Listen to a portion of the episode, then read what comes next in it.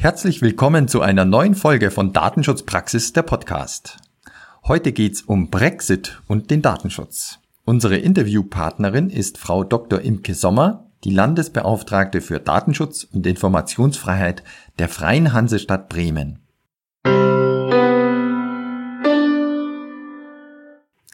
Mein Name ist Severin Putz und zusammen mit Oliver Schoncheck begrüße ich Sie zu unserer neuen Folge. Hallo Oliver. Hallo Severin, hallo liebe Hörerinnen und Hörer. Und heute möchten wir uns mit Frau Dr. Imke Sommer über das Thema Brexit und Datenschutz unterhalten. Herzlich willkommen auch an Sie, Frau Dr. Sommer. Ja, danke für die Einladung. Bremen ist Hansestadt. Handelsbeziehungen zu anderen Ländern haben in Bremen Tradition und die Handelsbeziehungen zu Großbritannien sind traditionell sehr eng. Entsprechend werden der Brexit und seine Folgen in Bremen mit besonderer Sensibilität wahrgenommen. Und speziell für den Datenschutz waren die Befürchtungen im Vorfeld ja groß. Ein DSGVO-Staat soll nun Drittland werden? Oliver, gibst du uns wieder einen kurzen Überblick? Ganz so schlimm ist es ja nicht gekommen, oder? Ja, genau, genau, Severin. Aber tatsächlich, Brexit, Drittland über Nacht, so war lange die Befürchtung. Und wir werden ja sehen, ob die Befürchtung nicht noch weiterhin äh, eine Begründung hat. Ähm, die Datenschutzkonferenz wies ja Ende Dezember 2020 darauf hin, dass in den Schlussbestimmungen des Entwurfs eines Handels- und Zusammenarbeitsabkommens zwischen dem Vereinigten Königreich und der Europäischen Union eine neue Übergangsregelung für Datenübermittlung vorgesehen ist. Und äh, die kann den bisher befürchteten gravierenden Rechtsunsicherheiten vorbeugen. Aber wir sprechen eben über eine Übergangsregelung. Und der Landesbeauftragte für den Datenschutz und die Informationsfreiheit Rheinland-Pfalz, Professor Dr. Dieter Kugelmann, sagte dazu, kurz vor der Ziellinie des Brexit hat es geklappt, auch die Datenübermittlung in das Vereinigte Königreich zu erhalten. Gravierende Erschwernisse für die betroffenen Unternehmen werden so zunächst vermieden. Aber den Unternehmen sollte nicht die Puste ausgehen. Es gilt, sich auf ein Ende der Übergangszeit vorzubereiten, um Geschäftsprozesse gegebenenfalls anzupassen. Und über diese Übergangszeit, die in Arbeit befindlichen Datentransferinstrumente und die notwendigen Vorarbeiten der Unternehmen wollen wir jetzt mit der Landesbeauftragten für Datenschutz und Informationsfreiheit der Freien Hansestadt Bremen sprechen. Ja, Frau Dr. Sommer, ähm, wir haben das kurz nochmal zusammengefasst. Äh, Brexit äh, Drittland über Nacht. Diese Datenschutzfolgen wurden ja lange diskutiert und man hat davor gewarnt. Was hätte denn schlimmstenfalls zum Jahreswechsel 2020-2021 passieren können aus Datenschutzsicht? Ja, es hätte das passieren können, was möglicherweise jetzt trotzdem passiert, bloß ein bisschen später, nämlich dieser ähm, harte Datenschutzbrexit, äh, möchte ich das mal nennen. Und äh, das hätte natürlich sehr, sehr gut passieren können. Wir haben jetzt so eine Situation, dass wir tatsächlich, das haben Sie ja schon angesprochen, eine juristische Fiktion. Ne? So ist äh, mehr ist es eben nicht im äh, in diesem Vertragswerk finden, dass äh, jetzt vier Monate lang äh, Großbritannien zwar oder der, das, das Vereinigte Königreich zwar ähm, ein Drittland aus Sicht der EU ist, aber noch nicht datenschutzrechtlich gesehen noch nicht so gilt. Wir wissen alle, dass es äh, ja gut auch Stimmen wohl gibt, die sagen, das äh, hätte äh, gar nicht in diesem Vertrag stehen dürfen. Die Datenschutzgrundverordnung toppt das. Ich glaube, diese Spitzfindigkeiten, die brauchen wir jetzt hier nicht anzustellen. Jedenfalls ist es so, dass diese Situation, wir haben äh, über Nacht äh, entweder dann äh, jetzt, äh, also äh, ist, jetzt ist es vermieden worden, aber es hätte eben passieren können über Nacht, ist eben tatsächlich ein ehemaliges äh, Mitgliedsland der, ähm, der EU zum Drittstaat geworden. Das ähm, hätte passieren können und das droht eben einfach immer noch. Und ähm, ich glaube, es muss uns allen klar sein, dass das ähm, jetzt wirklich eine Situation ist, wo äh, Unternehmen sofort darauf reagieren müssen. Jetzt haben wir Klarheit, wir haben Klarheit, die sind, also es gibt jetzt nur noch diese Übergangsfrist, es könnte passieren, da kommen wir sicherlich im Folgenden noch darauf, dass ähm, die Kommission da einen Angemessenheitsbeschluss äh, trifft, aber das äh, genau steht eben auch noch in den Sternen. Es gibt alle möglichen Anzeichen, warum das nicht so einfach äh, der Fall sein könnte. Insofern genau schnell agieren. Da, da wollen wir gerne nochmal genau mit Ihnen draufschauen. Also äh, wir haben es richtig verstanden, eine Entwarnung kann man nicht geben. Es ist jetzt eher Atempause und diese die Situation Drittland über Nacht kann immer noch eintreten, eben nach dieser Übergangsphase. Ähm, und deshalb muss ja die Zeit möglichst gut genutzt werden. Was, was muss denn eigentlich geschehen in der Übergangsfrist oder auch was könnte geschehen, sollte geschehen? Es ist ja, die läuft ja jetzt schon und so lange ist das nicht hin, wenn man sich überlegt, was da für Verhandlungen auch mit verbunden sind und wie lange die Brexit-Verhandlungen vorher gedauert haben. Was sollte jetzt in der Übergangsfrist äh, vielleicht auf politischer Ebene und eben auf Datenschutzebene möglichst geschehen? Ja, also ich fange mal an mit der politischen Ebene beziehungsweise mit der Verhandlungsebene, die die Kommission ja nach äh, nach den Regularien der Datenschutzgrundverordnung, die ja auch die Re Regularien äh, der Zeit davor sind, ähm, festlegt. Da muss eben die Kom also die Kommission hat die Rolle, eine ähm, zu prüfen, ob das Datenschutzniveau in dem Drittland, in diesem Fall in UK, ähm, vergleichbar ist mit dem Datenschutzniveau der ähm, Europäischen Union, die dann natürlich durch die Datenschutzgrundverordnung bestimmt wird. Äh, da in dieser in diesem ganzen Verfahren hat auch der Europäische Datenschutzausschuss, das heißt die versammelten Aufsichtsbehörden, also eben zum Beispiel auch die deutschen Aufsichtsbehörden, auch ein Wörtchen mitzureden. Wir kennen so einen äh, sehr sehr langen übrigens Verhandlungsmarathon äh, mit Japan. Das hat glaube ich an die zwei Jahre gedauert, da so einen Angemessenheitsbeschluss äh, zu machen. Und wir können uns natürlich so ein bisschen darauf einstellen, dass die Kommission, die nun zweimal, sagen wir mal so, auf den Bauch gefallen ist mit solchen ähm, angemessen, so, so Art, also jedenfalls mit solchen Erwägungen, die sie auch anstellen muss im Zusammenhang äh, mit dem Angemessenheitsbeschluss, nämlich in Richtung USA, einmal mit Safe Harbor und dann jetzt auch mit dem Privacy Shield, dass die Kommission da sehr streng sein wird. Außerdem sind es ja dieselben Leute, die sich sehr darüber geärgert haben, zu Recht, wie ich finde, ähm, dass äh, Großbritannien sich nicht besonders bewegt hat in den ganzen äh, Verhandlungen. Man hätte da ja durchaus äh, sicherlich aus europäischer Sicht nochmal ein bisschen mehr auch Entgegenkommen sich gewünscht. Und die, das ist so die Situation, denke ich mal, so die politische Abwägungsposition. Und äh, das heißt, dass Großbritannien da wirklich deutlich machen muss, dass sie sich insbesondere im Hinblick auf die Geheimdienste deutlich unterscheiden von den USA. Und das ist natürlich für Großbritannien ein großes Problem, ähm, weil sie ja auch zu diesen Five Eyes gehören. Wir wissen das im Zusammenhang mit den ähm, Enthüllungen von Edward Snowden über die anlasslosen äh, und umfassenden und massenhaften Überwachung äh, der NSA, da ähm, der britische Geheimdienst auch eine riesige Rolle gespielt hat. Ich sage nur irgendwie, äh, wie heißt das Knicken von irgendwelchen Leitungen, das war ja genau dann da vor Großbritannien. Das heißt also, die haben wirklich ein massives Problem und die, ähm, also die Kommission muss da ganz genau nachfragen, weil das genau die Fragen sind, die dann auch der EuGH sich stellen wird. Und da können können wir alle von ausgehen, dass diese Entscheidung der Kommission, sollte sie denn so ausfallen, dass es eine angemessene, also ein angemessenes äh, Datenschutzniveau in Großbritannien gibt, dass die garantiert vor dem Europäischen Gerichtshof landen wird. So, das äh, wollen Sie lieber noch zwischendurch fragen Richtung ja, Unternehmen also oder soll ich jetzt gleich war jetzt also, schon so lange. Äh, genau. Nochmal nur, nur, dass wir das jetzt ja. klar verstanden haben. Also ja. ähm, so ein Äquivalenzbeschluss wird eben nicht einfach zu erzielen, sondern zum, zum einen hatten Sie gesagt, dass mit Japan als Beispiel, das hat deutlich länger gedauert als die mhm. paar Monate, die jetzt zur Verfügung stehen. Äh, dann hat äh, das Gremium, das daran arbeitet, schon äh, mit zwei Fällen eben in Richtung USA gezeigt, dass es nicht ganz so einfach, sowas zu erzielen, dass es auch gerichtsfest ist, wenn es vom EuGH landet. Und mhm die Situation eben in Großbritannien, äh, in äh, Vereinigten Königreich, dass man schauen muss, die Rolle der Geheimdienste, wo es eben auch ähm, deutliche Anzeichen gibt, dass das auch äh, kritisch zu sehen ist. Das heißt, es wird äh, nicht einfach zu erzielen sein. Wenn es erzielt wird, könnte sein, dass es eben nicht lange Bestand hat. Und äh, deshalb so mein, meine Frage, die Unternehmen, wie, wie, wie sollen die jetzt vorgehen, was müssen die tun, wenn es eben diesen Angemessenheitsbeschluss nicht gibt? Ja, oder, oder wenn es sein könnte, dass es ihn nicht geben wird. Das heißt mhm. also, genau, also oder dass es noch ein bisschen dauert. Das kann ja auch passieren. Ne? Also das, das, das war das ähm, diese erste Frist, äh, genau, also vier, vier, Monate haben wir jetzt und dann, wenn beide Seiten äh, zustimmen, dann sogar sechs Monate, aber auch sechs Monate ist im Vergleich zu zwei Jahren einfach eine sehr, sehr kurze Zeit. Also es kann alles passieren. Ja, was soll ein Unternehmen machen?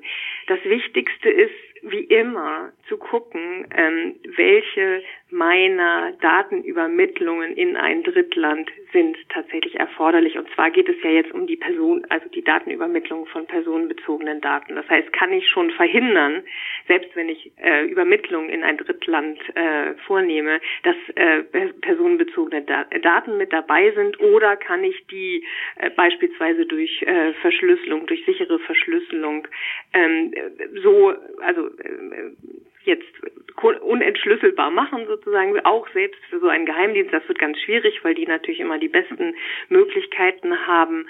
Ähm, das ist das allererste, ne? dass, man, dass man genau diese Gefahren, die ja auch äh, zu bewerten sind jetzt von der Kommission in diesem Angemessenheitsbeschluss, ähm, dass man die, diesen Gefahren begegnet, indem man da einfach schon gar keine Daten hinschickt oder wenn dann eben in, nur in einer Form, die eben gar nicht zu entschlüsseln ist. Oder, oder genau und das oder dass man sich überlegt, ähm, das sind vielleicht ursprünglich personenbezogene Daten, aber ich kann die wirklich erfolgreich anonymisieren, weil mein Partner in, also mein Vertragspartner, der braucht gar nicht ähm, die personenbezogenen Daten, aus denen ich irgendwie eine Information generiere, sondern der, der ist äh, zufrieden oder es ist ausreichend, diese Informationen zu anonymisieren. Und dabei ist natürlich klar, dass der ähm, ganz wichtig finde ich jetzt immer, dass der, dass der ähm, Anonym Anonymisierungsbegriff der Datenschutzgrundverordnung ein absoluter ist. Das heißt also, es muss irreversibel ähm, der Personenbezug ähm, abgeschnitten werden. Also wir haben uns in Deutschland dran gewöhnt aus dem Bundesdatenschutzgesetz, dass, es, äh, dass da irgendwie auch der Aufwand eine Rolle spielen kann. Ne? Oder also äh, das, es hieß eben, äh, dass man es nicht oder nur mit unverhältnismäßig hohem Aufwand zurückverfolgen kann auf Personen. Das ist eben nicht mehr der Fall. Die Datenschutzgrundverordnung ist da ganz eindeutig. Das muss für immer weg sein. Dann ist, sind es anonymisierte Daten. Aber das ist immer der erste Schritt. Ne? Das ist jetzt nicht nur Richtung Großbritannien, das ist natürlich auch Richtung USA, wo wir ja alle wissen, dass das Datenschutzniveau nicht angemessen ist. Und äh, da so muss man äh, als allererstes damit umgehen. Und meine These ist, dass da, dass da schon sehr, sehr viele Datenübermittlungen, wenn man mal so streng rangeht, gar nicht erforderlich sind. Wenn es aber nicht anders geht, dann empfehle ich und im Grunde empfiehlt ja auch die ähm, Datenschutzgrundverordnung die Kommunikation mit der Partei, ähm, an die eben die Daten gesendet werden sollen. Da muss man über Datenschutz reden. Im Wege beispielsweise der Standardvertragsklauseln, das ist ja auch ein Werk, äh, sozusagen ein Musterwerk, das die Kommission gemacht hat. Und das hat, das muss man auch nochmal so sagen, der EuGH nur deshalb gehalten, ne, dieses, diese Standardvertragsklausel mhm. in derselben Entscheidung, wo sie eben das Privacy Shield gekippt haben, haben sie hat es nur deshalb gehalten, weil gesagt wird, ja, es ist ja auch nach in diesen Standardvertragsklauseln, ähm, die sind ja nur so ein Muster und den Einzelfall, nämlich wie ist es im, ne, was für Daten sind das und äh, wie kriegen wir die rüber, wie sicher ist die Technik und so weiter, das können ja dann die beiden Parteien ähm, äh, besprechen. Das ist der einzige Grund, warum diese Standardvertragsklauseln überhaupt noch gelten. Nicht? Also das muss einem auch klar sein. Also wenn man wenn man Daten dorthin schickt als Unternehmen hier aus Deutschland, dann muss man sich ganz genau Gedanken machen, wenn, wenn es personenbezogene Daten sind, wie sicher ist das und das, das Optimum muss man rausholen und das kann nur in der Kommunikation mit der anderen äh, Seite sein. Mhm. Und Sie hatten ja auch schon Beispiele genannt für die ergänzenden Maßnahmen, die man zu den Standardvertragsklauseln zum Beispiel oder generell eigentlich hinzufügen kann, individuell bestimmen muss, äh, was wird benötigt, um eben ein angemessenes Datenschutzniveau zu erzielen im Austausch. Und Sie hatten ja jetzt schon klar gemacht, dass das gilt nicht nur dafür, dass wir mit den USA eben eine neue Rechtsgrundlage und neue äh, Schutzmöglichkeiten suchen müssen, angemessene, sondern das kann eben auch für Großbritannien der Fall sein. Das gilt eigentlich generell, dass man immer schauen muss, mhm. ist das ist das so? Und ähm, der Europäische Datenschutzausschuss hat ja eigentlich sogar geschrieben, äh, dass selbst innerhalb der EU. Man muss ja, immer gucken. Ist ja, eigentlich muss man es immer, ne? völlig klar. Und auch von Bremen nach Hamburg und innerhalb Bremens, völlig klar. Also das, das, das ist klar. Es ist natürlich jetzt dieses besondere Angriffsszenario, äh, Szenario, was wir, was wir seit Edward Snowden so im Kopf haben. Das ist natürlich Richtung äh, Großbritannien nochmal ein anderes. Und außerdem haben wir natürlich dadurch, dass Großbritannien nicht mehr dabei ist, auch ein anderes, ähm, ja, ein anderes Aufsichtsregularium, äh? Also von den von den europäischen Aufsichtsbehörden. Wir können das natürlich jetzt alles nicht mehr so gut und in, äh, in Kommunikation mit der äh, britischen Aufsichtsbehörde diese Fälle ähm, betrachten. Und das ist natürlich jetzt einfach schon eine andere Situation, wenn es rausgeht aus dem Rechtsraum der Europäischen Datenschutzgrundverordnung, weil die ja ähm, wirklich ein jetzt nicht einerseits eben diese strengen Regeln aufgestellt hat, aber andererseits eben auch äh, die Durchsetzung der Regeln ganz klar ähm, formuliert hat, nach welchen Verfahren das äh, zu geschehen hat.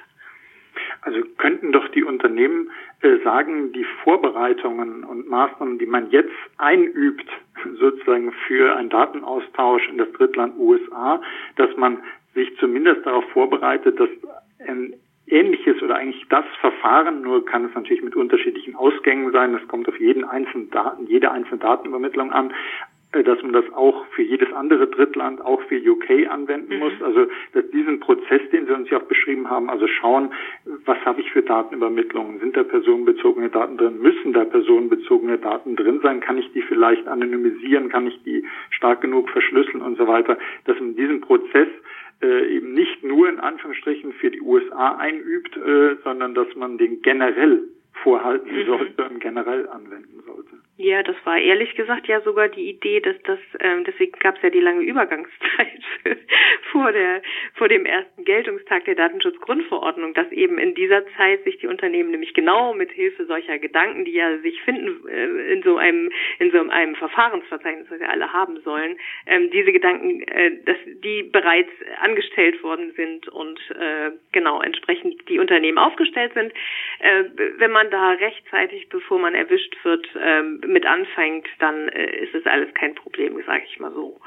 Und, und genau. genau, genau wie Sie sagen, eigentlich, eigentlich, wenn man das gut gepflegt hat, das Verzeichnis von Verarbeitungstätigkeiten, wäre das jetzt äh, ein Moment, wo ich reinschaue, Moment, mhm. das USA, das Großbritannien, was habe ich da für Schutzmaßnahmen, was sind das für Daten, welche äh, betroffenen Gruppen gibt es und so weiter.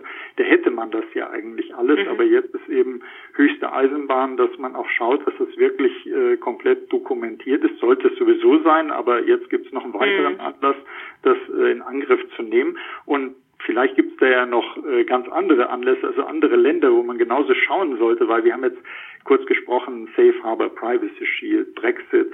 Datenübermittlungen in Drittstaaten sind ja generell ein Thema. Äh, jetzt auch hatten wir gesehen, internationaler Datenschutztag ähm, war das ja auch ein Thema. Bei welchen Ländern, bei welchen weiteren Ländern sehen Sie denn vielleicht noch Klärungsbedarf? Wo sollte man denn, wenn man jetzt in sein Verfahrensverzeichnis guckt, äh, auch nochmal sagen, Moment, Moment, äh, eigentlich sollte ich diesen Prozess hier auch anstoßen?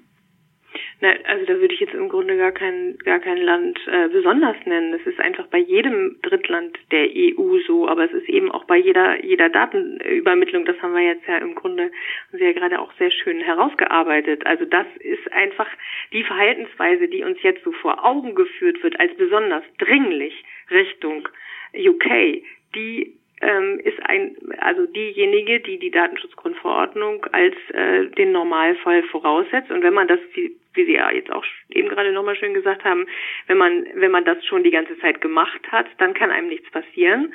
Dann geht es wirklich vor allem jetzt um diese Kommunikation und eben mit, mit dem der datenempfangenden Stelle im Drittland Ne, und mhm. diese Kommunikation ist eben bei jeder, ähm, bei jeder Datenübermittlung im, in ein Drittland der springende Punkt. Und das muss man vielleicht auch einfach nochmal sagen für diejenigen, äh, Sie haben ja ein, ein sehr, sehr ähm, äh, datenschutzaffines Publikum wahrscheinlich, aber für diejenigen, die das vielleicht nicht so genau wissen, ähm, die, diese Logik, die jetzt der äh, Europäische Gerichtshof zweimal gekippt hat, ist eine, ich rede gar nicht mit der datenempfangenden Stelle, sondern ich gucke in ein Verzeichnis Und wenn diese datenempfangende Stelle ähm, dort aufgeführt ist, dann kann ich einfach meine Daten dahin schicken, ohne mit denen überhaupt nochmal darüber reden zu müssen, ähm, was für besondere Sicherheitsvorkehrungen wir treffen, was das für Daten sind, wie ob die vielleicht besonders sensibel sind, ob ich das erkennen kann und vielleicht die datenempfangende Stelle nicht.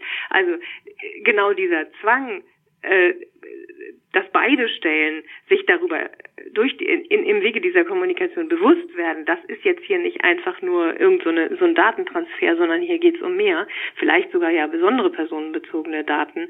Äh, dieser Zwang den sieht der EuGH und das sieht man eben auch an dieser Formulierung. Äh, die die äh, Standard-Datenschutzklauseln ähm, sind nur deshalb in Ordnung, weil da ja diese Kommunikation immer noch erforderlich ist. Also das würde ich jetzt mal so interpretieren. Und ähm, da Sie sprechen den Europäischen Datenschutztag an, der ja digital stattgefunden hat und eine wirklich sehr sehr ähm, beeindruckende und eben auch internationale und europäische Veranstaltung gewesen ist. Und da hat Herr von Danwitz als eben einer der der Richter des Europäischen Gerichtshofs eben auch äh, nochmal ganz deutlich genau diese diese ähm, also diese Aussagen bestätigt, dass eben auch die, die Standarddatenschutzklauseln jetzt nicht per se irgendwie in Ordnung sind. Mhm, sondern dass man was tun muss. Ne? Man, muss, man muss was tun. Ne? Man kann jetzt nicht einfach das abschreiben und schön ausfüllen und dann war's das, sondern die man, man muss sich verständigen darüber, wie sind die Wege und man muss den sichersten Weg nehmen. Und wir alle sind sehr gespannt auf die Erkenntnisse, die die Kommission über die Zugriffe, die die ähm, äh, der äh, britische Geheimdienst, äh, ja sagen wir mal im Namen der Five Eyes, äh, da jetzt auf unsere Daten vorhat, die äh, also was die da erfragen werden, wie da der Stand ist. Mhm. Genau. Und, und wenn man, also wir können es dann auch merken auf so Selbsterklärungen, wie das ja im Fall von Safe Harbor Privacy Shield mhm. war, dass man gesagt hat, ja, ich mache das und dann werde ich da eingetragen.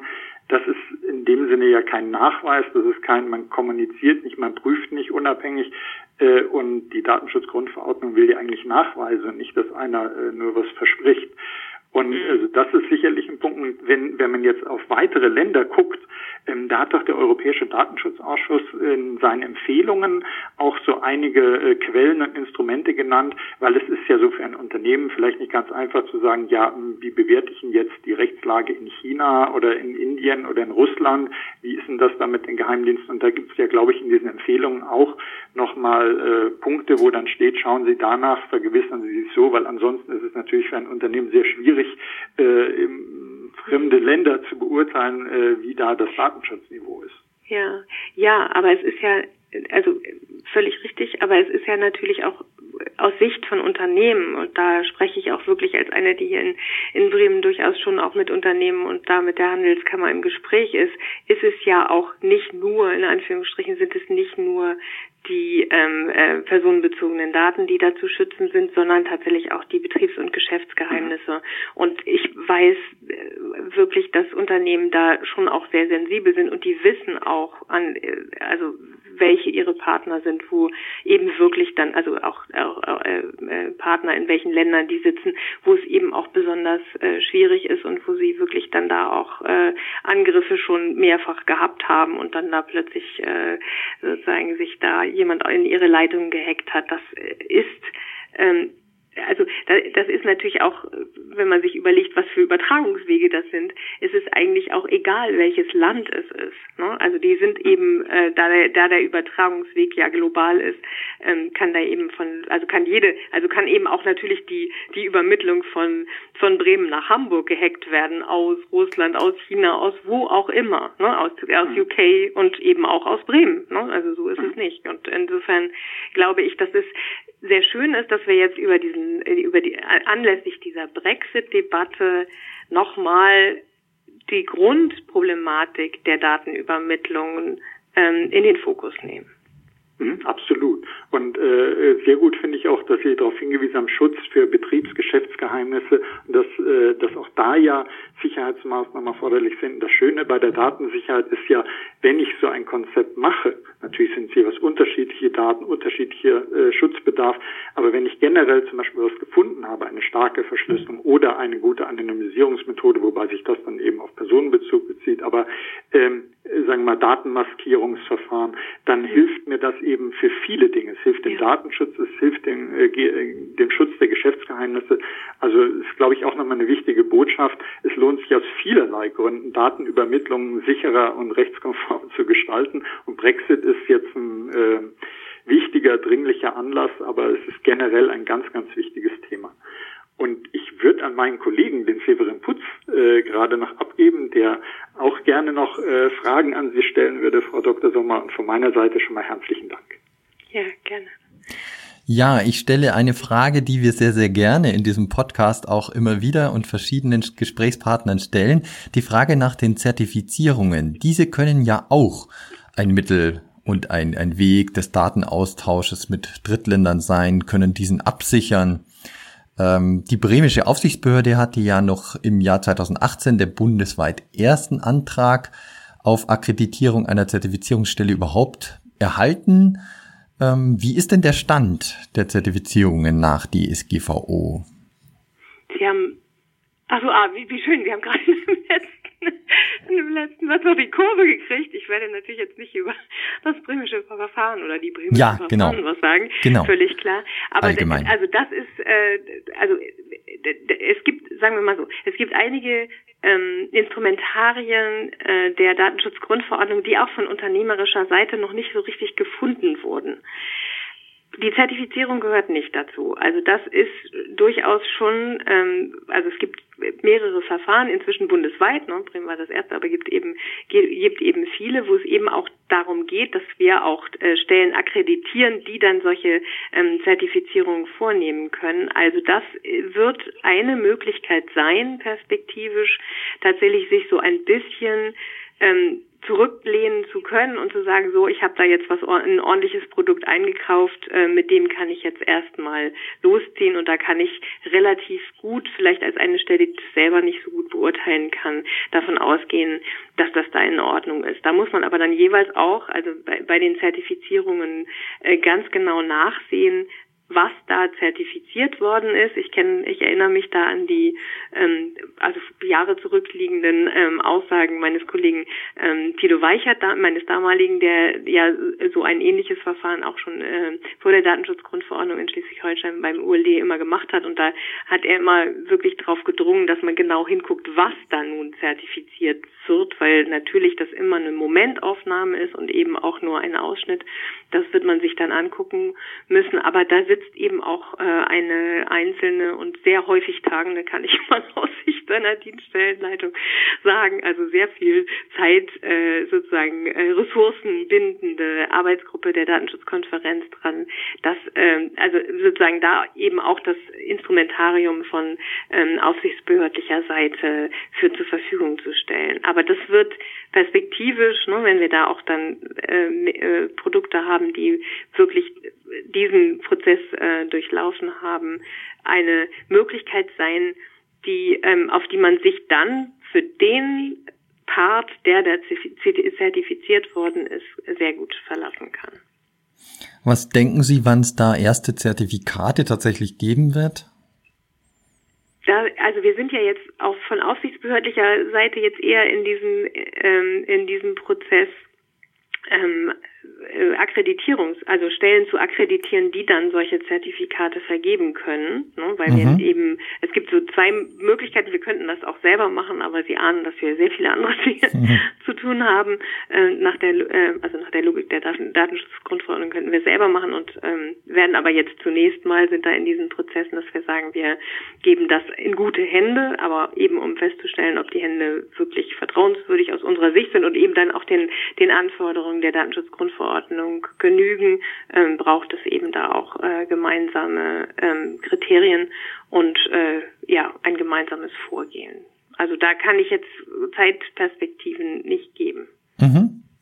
Ja. Aber seien Sie versichert, dass da sehr viel, äh, dass da mit Hochdruck wirklich gearbeitet wird und sehr viel Ressourcen reingehen in den einzelnen Aufsichtsbehörden, vor allem in denjenigen natürlich, wo eben diese ähm, Anträge schon liegen. Ja. dann äh, habe ich damit einen Teil sozusagen schon von Ihnen beantwortet bekommen von meiner nächsten Frage. Ähm, dieser Podcast-Interview, das ist jetzt das erste, das wir in 2021 führen dürfen, gleich mit Ihnen. Und deshalb die Frage auch an Sie, mit welchen Datenschutzthemen beschäftigen Sie sich dieses Jahr? Was wird voraussichtlich bei Ihnen besonders ähm, aufschlagen? Das, wird Sie jetzt nicht besonders erstaunen, dass es sehr viel mit Gesundheitsdaten zu tun hat und mit Corona. Also genauso wie äh, also mit Pandemiebekämpfung. Das ist eigentlich genau das, was uns jetzt äh, ja genauso lange beschäftigt wie alle anderen Menschen dieses Thema beschäftigt. Es geht natürlich immer in allem, was jetzt äh, praktisch von einerseits eben von Verwaltungsseite, damit sind wir schon sehr lange beschäftigt, aber neuerdings auch, da ist ja jetzt eine neue Debatte entbrannt, äh, von wirtschaftlicher Seite ähm, artikuliert wird. Da geht es um die Verarbeitung personenbezogener Daten. Jede dieser Maßnahmen ist eine Verarbeitung personenbezogener äh, Daten und äh, da ist jetzt gerade hier in Bremen das Thema ähm, aufgepoppt, ob wie das denn ist mit der Verarbeitung von äh, Gesundheitsdaten durch private Unternehmen im äh, Zusammenhang mit dem Einscannen von äh, oder mit dem möglicherweise geplanten Einscannen von äh, Impfausweisen. Da mussten wir uns jetzt erstmal ganz deutlich äußern, dass so etwas gegen Artikel 9 Absatz, äh, nein, überhaupt gegen Artikel 9 der Datenschutzgrundverordnung verstoßen würde, wenn es denn geplant wäre. Es sei denn, es gäbe ein sehr lange diskutiertes und äh, gesellschaftlich äh, konsentiertes Ge Bundesgesetz zu dem Thema. Das ist jetzt vielleicht ein bisschen kryptisch, ne? Es geht, sorry, kann ich nochmal ein bisschen deutlicher machen. Es geht um, um diese Debatte, können wir ähm, äh, können, können wir als Veranstalter beispielsweise ähm, den Impfausweis als quasi als Eintrittskarte äh, verwenden, um Menschen in Veranstaltungen reinzulassen. Das geht nicht. Ne? Da äh, gibt es äh, ganz klare Regularien der Datenschutzgrundverordnung, die sagen, das sind besondere personenbezogene Daten. Da gilt das grundsätzliche Verbot, ist verboten, diese Daten zu verarbeiten. Eine Einwilligung kann es nicht geben wegen des Koppelungsverbotes, ne? weil ich ja nur wenn ich einwillige, ähm, dann in die Veranstaltung reinkomme. Das äh, ist, zählt also nicht als eine freiwillige Einwilligung. Und das Einzige, was bleiben würde, wäre ein Gesetz, was den, ein mitgliedstaatliches Gesetz, was den hohen Anforderungen der europäischen Datenschutzgrundverordnung genügt. Und da würde ich mal behaupten, bedürfte es einer längeren Debatte mit Sachverständigen im Bundestag, bevor so etwas äh, dann auch äh, gesetzt werden dürfte. Dann sind ja, wir mal sorry, gespannt. Dann sind wir mal gespannt, was da noch kommt von Ihnen dieses Jahr. Ähm, Sie äh, kommunizieren ja raus und ähm, arbeiten da eng zusammen. Von dem her, ja, vielen lieben Dank auf alle Fälle für diese ähm, Antworten, die Sie uns gegeben haben, für die Fragen, Gerne. die wir gestellt haben. Ähm, alles Gute, bleiben Sie gesund auf alle Fälle. Und, und auch dir, lieber Oliver, vielen Dank für die Moderation und die Fragen. Ja, sehr gern. Ich fand es sehr, sehr spannend. Dankeschön. Und liebe Hörerinnen und Hörer, auch Ihnen ein herzliches Dankeschön für die Aufmerksamkeit und das Interesse. Wenn Sie Fragen an uns haben, bitte schreiben Sie uns an dsp.wk.de. Vielen Dank und bis zur nächsten Folge von Datenschutzpraxis, der Podcast.